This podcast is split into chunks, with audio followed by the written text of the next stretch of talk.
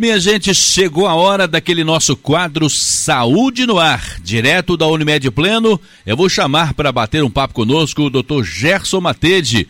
Hoje nós vamos conversar sobre os, as doenças relacionadas à tireoide.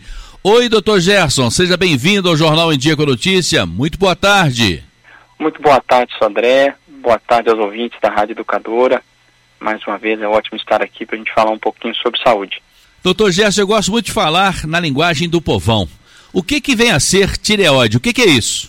Perfeito, Sodré e ouvintes. A tireoide ela é uma glândula, um pequeno órgão, uma pequena glândula que se localiza no pescoço, na região anterior do pescoço. Ela tem aí em torno de 5 centímetros, mais ou menos, não nem é uma glândula tão grande. E que, como toda glândula, produz e secreta substâncias, produz hormônios no caso da tireoide, que ajudam a, a regular alguns funcionamentos do nosso organismo.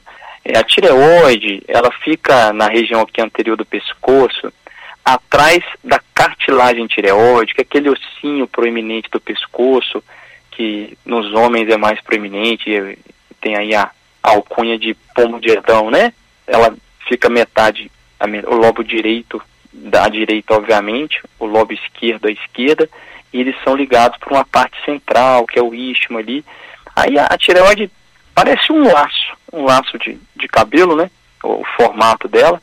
E normalmente é difícil de visualizar a tireoide na pessoa, né? Se você olhar para a pessoa, você vai ver apenas a cartilagem da tireoide, o ossinho, o pomo de Adão, e você normalmente consegue visualizá-la quando ela está aumentada, quando ela tem algum bócio, né, alguma saliênciazinha proeminente, aí o, o médico consegue palpar e sentir com mais facilidade, né? Aparecendo às vezes lateralmente ao osso, ao pomo de Adão, às vezes um pouquinho abaixo. E a tireoide, essa glândula vai secretar, e obviamente os hormônios tireoidianos. E esses hormônios têm algumas funções importantes no organismo, Sodré. Mas o que, que é de Adão que o senhor falou? O pomo de Adão é aquele ossinho que fica na frente do pescoço, que é mais proeminente no homem, na porção anterior do pescoço, esse ossinho que fica na metade do pescoço, a tireoide fica atrás dele. Tem uns que têm um ossinho mais avantajado, outros menos avantajado. Exatamente, em algumas pessoas ele é mais proeminente, outra, outra menos. E nos homens é mais, né? Tem esse perfil aí em função das características sexuais masculinas e a ação da própria testosterona e de outros hormônios mais presente nos homens acabam desenvolvendo, dentre várias coisas, o pomo de Adão, esse ossinho, a cartilagem tireoide, tem uma conformação, a gente fala osso, mas ela né, tem um tecido mais, mais cartilaginoso e que tem aí a função de proteger a tireoide. E aí a gente chama, né, tem aí a alcunha, o nome de, popular de pomo de Adão. Essa tireoide, ela é muito importante, é uma glândula que, na verdade, ela tem várias funções, né, doutor? Exatamente, Sodré, é muito bem colocado. Então, a tireoide ela vai secretar os hormônios tireoidianos, né? O T4, que é a tiroxina, é, ou tetraiodotiroxina, tironina, né, desculpa, ou o T3, que é a triodotironina. Na verdade, o T4 é o principal hormônio produzido pela tireoide, né? Ele tem efeitos assim mais leves, uma velocidade na taxa metabólica do corpo, aumenta o metabolismo do corpo. O T4, ele é convertido em T3 no organismo, que é o hormônio mais ativo, que é o T3 é o que atua mais. É, ocorre essa, o fígado que converte. Mas aí qual que é a função desses hormônios, né? eles afetam muitas funções vitais gerais do corpo. Por exemplo, a frequência cardíaca. Ajuda a controlar o ritmo cardíaco, ajuda a controlar o ritmo que as nossas calorias do organismo são queimadas, aumenta o nosso metabolismo. Então aí a glândula tireoide é, um, é uma parceira aí na nossa capacidade de, de manutenção do peso adequado, ou de perder o peso, ou de exercitar, né, de fazer exercício físico. Auxilia muito na manutenção da pele, Obviamente que as pessoas que têm alguma alteração da tireoide vão ter alguns sintomas associados a essas funções. Produz calor, né? Ajuda muito o corpo a aumentar o metabolismo e produzir calor.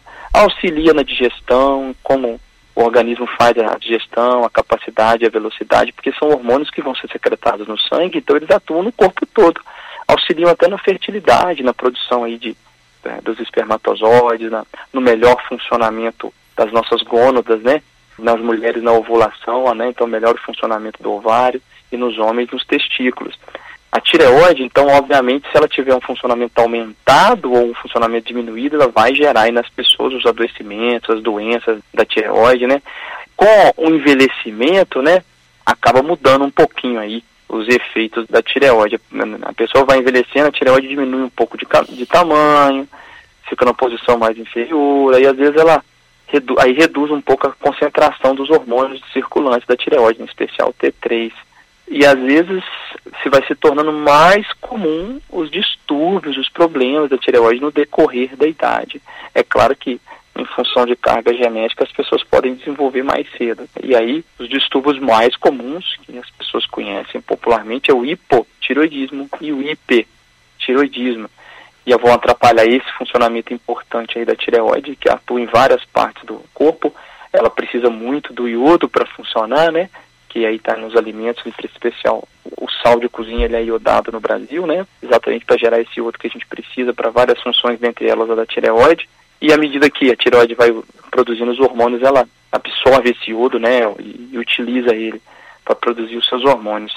É muito comum a tireoide também produzir a calcitonina, que pode contribuir para o fortalecimento dos ossos, né? A ajuda da, da absorção e incorporação de cálcio ao osso.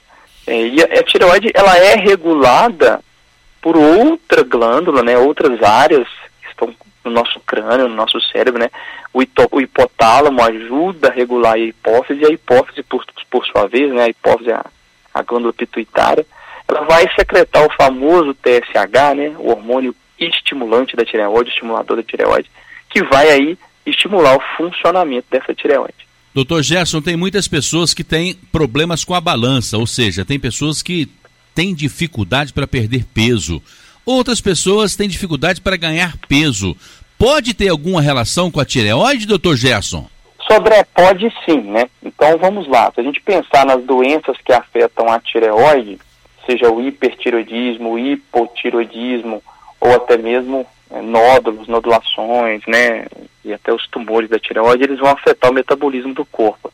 Então, vamos lá, né? As doenças mais comuns. O hipotiroidismo ele tem aí a redução da função da tireoide, redução da produção aí do, dos hormônios da tireoide, ela funciona menos e aí vai causar uma redução no nosso metabolismo.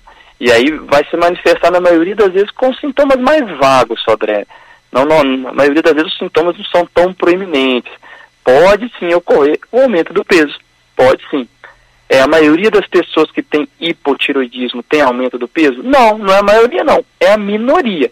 Mas pode influenciar sim, pode atrapalhar o crescimento do corpo, pode atrapalhar as outras funções do organismo, né, a frequência cardíaca, a temperatura corporal, então a pessoa pode ter sensação de pele mais fria, mais ressecada, né, dificuldade do corpo transformar os alimentos ingeridos em energia para que ele use essa energia. Então pode dar sonolência, pode dar é, ganho de peso, é, piora do cabelo, queda do cabelo. E o hipotiroidismo, que é essa doença por redução do funcionamento da tireoide, é a doença mais comum da tireoide. É, às vezes a pessoa queixa cansaço, constipação intestinal, né, popularmente conhecida como prisão de ventre, intolerância ao frio, né, sente mais frio do que o normal por causa dessa redução da circulação e, do metabolismo da pele, ressecamento da pele. Em alguns casos, André, ocorre até depressão, às vezes ocorre em idosos, assim, o idoso piora a sua funcionalidade geral e gera, às vezes, uma, uma piora da sua capacidade de independência. Já aconteceu eu atender idosos, né, acamados, numa visita domiciliar, em que aquele idoso estava com um hipotiroidismo muito franco, né, com os hormônios da tireoide muito baixos e o TSH elevado, né, que diagnostica o hipotireoidismo, e à medida que foi controlando, melhorou, melhorou a capacidade cognitiva, a interação, e aí até de uma suspeita de uma demência, de um Alzheimer, essa suspeita foi retirada porque melhorou muito o cognitivo dessa pessoa. É claro que esse é um exemplo mais drástico, né, mais caricato, na maioria das vezes não é tão proeminente os sintomas não, mas pode sim haver o ganho de peso, e o oposto é verdadeiro, Sodré o hipertiroidismo, né, de maneira oposta ao hipotiroidismo, vai ter o excesso de hormônios da tireoide circulando no, no sangue e vai levar à aceleração desse metabolismo, vai consumir mais energia pelo corpo, pode ter aumento de temperatura, a pessoa tem uma tendência a ficar mais acelerada, mais agitada, e às vezes ao final do dia até sentir cansaço por essa agitação. é, palpitações, aumento do apetite, é, mas mesmo assim pode perder peso porque o metabolismo está muito aumentado, suor excessivo, pode dar diarreia, né? O intestino funcionar mais acelerado, batimento cardíaco acelerado e palpitação, inclusive com desconforto, pode gerar até arritmia cardíaca, né? Uma alteração aí na, na frequência e no batimento do coração a ponto de causar problemas né, cardíacos, né, a arritmia. E a causa mais comum do hipertiroidismo é a doença de Graves, famosa doença de Graves. É um problema autoimune, na verdade. A gente não, não sabe muito bem né, qual é a correlação genética, mas o organismo ele acaba, ele não reconhece corretamente a célula da tireoide como uma célula nossa. E ele produz anticorpos contra a própria tireoide. A gente chama de autoanticorpo, é quanto o meu corpo produz, é, o meu sistema de defesa ataca meu próprio organismo, né?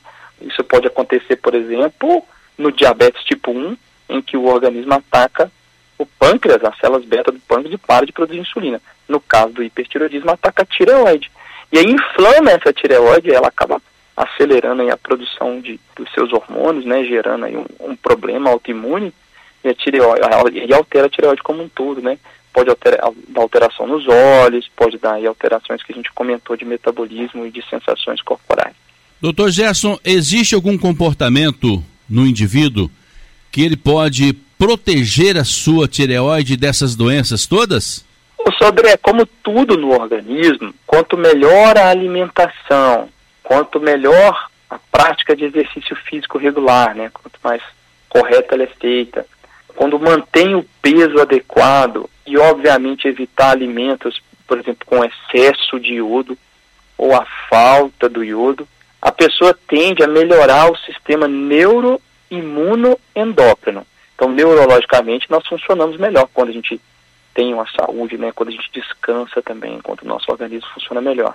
Quando a gente melhora a atividade física, a alimentação, melhora o sistema imune. Então, você regula ele melhor, diminui a chance de uma redução da imunidade para doenças gerais infecciosas ou de uma desregulação por um hiperfuncionamento aí do sistema imune, gerando aí alguma inflamação da tireoide, como por exemplo que a gente acabou de citar, a doença de Graves, em que os anticorpos atacam a, a tireoide, né, no hipertireoidismo, e aí a pessoa acaba desenvolvendo a doença. Então, alimentação saudável, exercício físico, sono de qualidade, boas relações e cuidar da espiritualidade. O que a gente sempre comenta aqui, Sodré, para todas as doenças não é diferente para o, as doenças da tireoide, né? Você vai diminuir a chance aí do, do seu organismo eh, gerar algum problema sobre a tireoide. Doutor Gerson, quais são os sintomas da pessoa com problemas na tireoide? Aí depende muito, né, Sodré? Vamos supor que a pessoa tem aí o hipotireoidismo, como a gente falou, né, que é o funcionamento ruim da tireoide. Então, o que que acontece, né? Primeiramente, a gente vê tem os sintomas físicos e tem alterações laboratoriais. Essa pessoa vai ter um aumento do seu TSH, que é o hormônio que estimula a tireoide. Então a glândula hipófise, que se localiza no cérebro, ela fala com a tireoide, funciona a tireoide, funciona a tireoide, através do TSH. Como a tireoide não está funcionando bem, que aquela pessoa está com hipotireoidismo, esse TSH eleva. E os hormônios da tireoide podem estar baixos no sangue, que é o T3 e o T4. Aí nós vamos ter lá a presença do hipotireoidismo. Essa pessoa vai ter um funcionamento reduzido do metabolismo como um todo do organismo, né? Então ela acaba tendo aí sensações e sintomas correlacionados com a falta dos hormônios da tireoide. E aí as características clínicas, né, como a pessoa tem a pele mais seca, a pessoa vai ter aumento de peso na minoria dos casos, mas pode acontecer.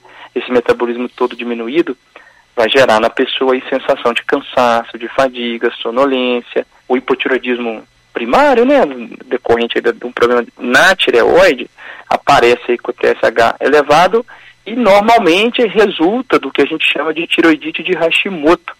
Aí é um outro anticorpo que ataca a tireoide, fazendo com que ela funcione menos, gerando aí os sintomas do, do não funcionamento adequado dela.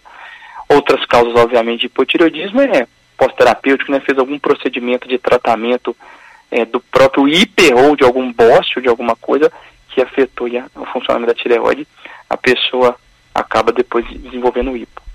Já no caso daquelas pessoas que têm o hipertireoidismo, que funciona excessivamente a tireoide, vão ser efeitos diferentes, né? Então a pessoa vai ter a redução do peso, vai ter a, aumento da temperatura corporal às vezes, pode dar mais é, raramente a, uma exoftalmia, que é o olho um pouquinho esbugalhadinho, a pessoa por causa do hipertiroidismo, hiperfuncionamento da tireoide, isso pode ocorrer, na minoria dos casos, palpitação, sensação de, de cansaço ao final do dia, né? o corpo mais acelerado, porque os hormônios da tireoide estão aumentados e estão aumentando o metabolismo geral do organismo. Então, esses são os sintomas mais comuns. Agora, por exemplo, Sodré, se a pessoa tem um nódulo da tireoide, os nódulos da tireoide são muito comuns, se essa pessoa tem a presença desse nódulo tireoidiano, aí ela vai poder, o que pode ocorrer é dela palpar um nódulo na tireoide. Pode ocorrer dela sentir, ter sensação da presença de algum nódulo tireoidiano ou de um bócio, de um aumento da glândula por uma inflamação dessa glândula. E aí quando a gente tem aí um nódulo tireoidiano, ah, felizmente mais de 95% dos nódulos da tireoide são benignos, e aí as pessoas é, muitas vezes vão nascer, viver e morrer com nódulo, nem vão saber que ele existiu, e quando se diagnostica esse nódulo, e aí ele tem características específicas, aí a gente vai buscar o rastreio do câncer da tireoide, que é uma outra doença da tireoide, que aí obviamente é uma doença mais grave, em que a gente tem que. É um tipo relativamente raro de câncer, é, em termos de causar problemas graves, apesar que tem estudos em em necrópsia de cadáveres, na né, retirada da tireoide depois que, que o indivíduo já faleceu, e avalia aquela tireoide e vê a presença do câncer, porém aquela pessoa morreu com 85 anos de infarto e aquele câncer da tireoide dela não chegou a dar problema algum, porque ele teve aí um perfil de atuação como câncer mais lento, não chegou a gerar problemas, né? É, e o sintoma mais comum do câncer tireoide é aparecimento de nódulos, por isso que quando a gente tem um nódulo, a gente tem que avaliar perfil desse nódulo, se, se ele é um nódulo com características malignas e vai necessitar de uma punção. O mais comum é fazer a punção aspirativa com agulha fina guiada pelo ultrassom. É, felizmente, 95% das vezes é causada por uma doença benigna, mas quando tem a presença do câncer da tireoide vai gerar o tratamento. Outra notícia boa, desses 5% de nódulos da tireoide que são malignos, que são cânceres de tireoide, a mortalidade dentro desses cinco também é muito baixa, né? Mais de 90, 95% dos indivíduos que estão com câncer de tireoide vão ter um sucesso no tratamento, primeiramente pelo perfil do câncer que tende a ser pouco agressivo na imensa maioria das vezes. Às vezes aquele câncer nem causaria problema se não fosse diagnosticado. A pessoa viveria uma vida normal, nem saberia que tem, ia morrer de outra coisa futuramente. Mas é obviamente que a partir do momento que ele foi diagnosticado, se, se, se dá continuidade à terapêutica de como tratá-lo. E aí o tratamento acaba sendo muito eficaz, primeiramente por causa do próprio perfil do câncer de não ser agressivo e porque às vezes é retirado a tempo com cirurgia ou com outro tratamento específico que seja direcionado com radioterapia ou quimioterapia para aquele câncer específico da tireoide. E aí, obviamente, que se for um câncer mais avançado, aí pode ter outros sintomas, dificuldade de engolir, né, por uma compressão mecânica ali no pescoço. Aí são situações mais drásticas, é, relativamente menos comuns. Doutor Gerson, as doenças relacionadas à tireoide estão ligadas a questões genéticas? Ô, André, o hipotiroidismo, né, que é, é o funcionamento menor da tireoide, que a, a gente chama de doença de Hashimoto, tem um caractere genético sim. É muito comum nas famílias, é muito mais comum nas mulheres, então, muito mais mulheres apresentam hipotiroidismo do que os homens e tem uma característica genética comum, né? A mãe, tios, irmãos, na família. Né? É muito comum essa presença de uma característica familiar. Então, tem influência genética sim. Já os estudos sobre o câncer da tireoide e a genética são mais controversos. Se realmente tem aí uma correlação genética forte de câncer da tireoide com continuidade familiar. O hipertireoidismo também tem um fator genético, certo? Também tem influência, aparentemente um pouco menos do que os casos do hipotireoidismo. E obviamente, Sodré, como tanto o hipertireoidismo quanto o hipotireoidismo tem influência do sistema imune, né, produção de autoanticorpos aí que podem atacar a tireoide, tem sim um componente genético, né?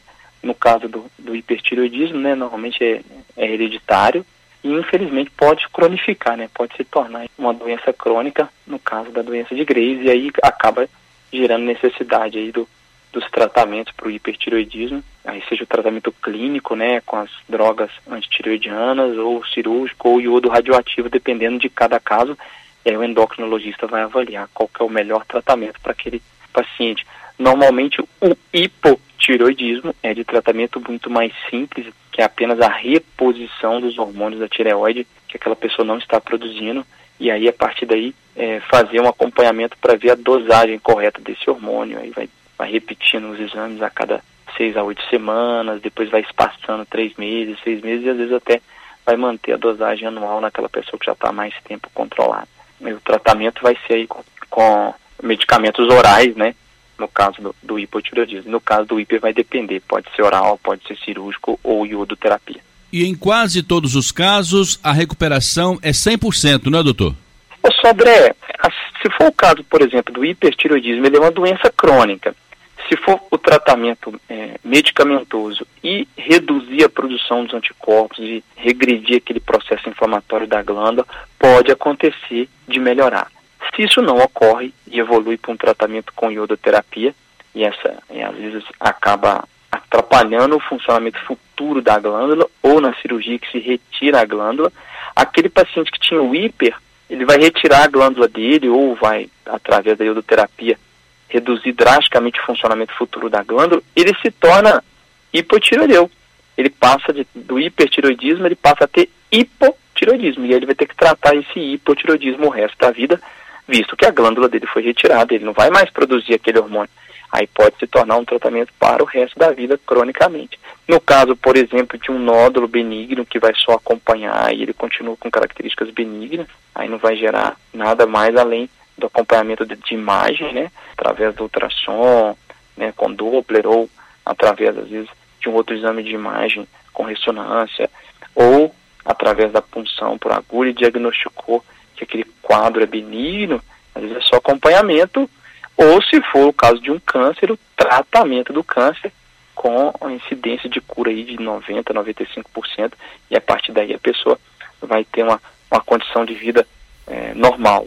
Se por acaso o tratamento do câncer for também uma retirada da glândula, a ponto de, atrapalhar o funcionamento futuro dela, pode ser que a pessoa também desenvolva o hipotiroidismo por falta da glândula por resto da vida, ter que tomar aí a levotiroxina, né, que é os medicamentos que a pessoa usa para controle do hipotireoidismo. Eu conversei direto da Unimed Pleno com o médico de família, Dr. Gerson Matede, com aquele nosso quadro Saúde no Ar. Dr. Gerson também atende aqui no sexto andar, na sala 601 do edifício solar, 13 de maio, aqui nas proximidades da Praça São Januário, na cidade de Ubá. Doutor Gerson, muito obrigado pela sua presença, pela sua participação aqui conosco no Jornal em Dia com Notícia. Te desejo uma ótima tarde, um ótimo final de semana também e te aguardo aqui na semana que vem. Muito obrigado, Sandré. Obrigado ao, aos ouvintes da Rádio Educadora. Um ótimo final de semana e espero que de alguma forma a gente tenha aí contribuído falando sobre as doenças da tireoide.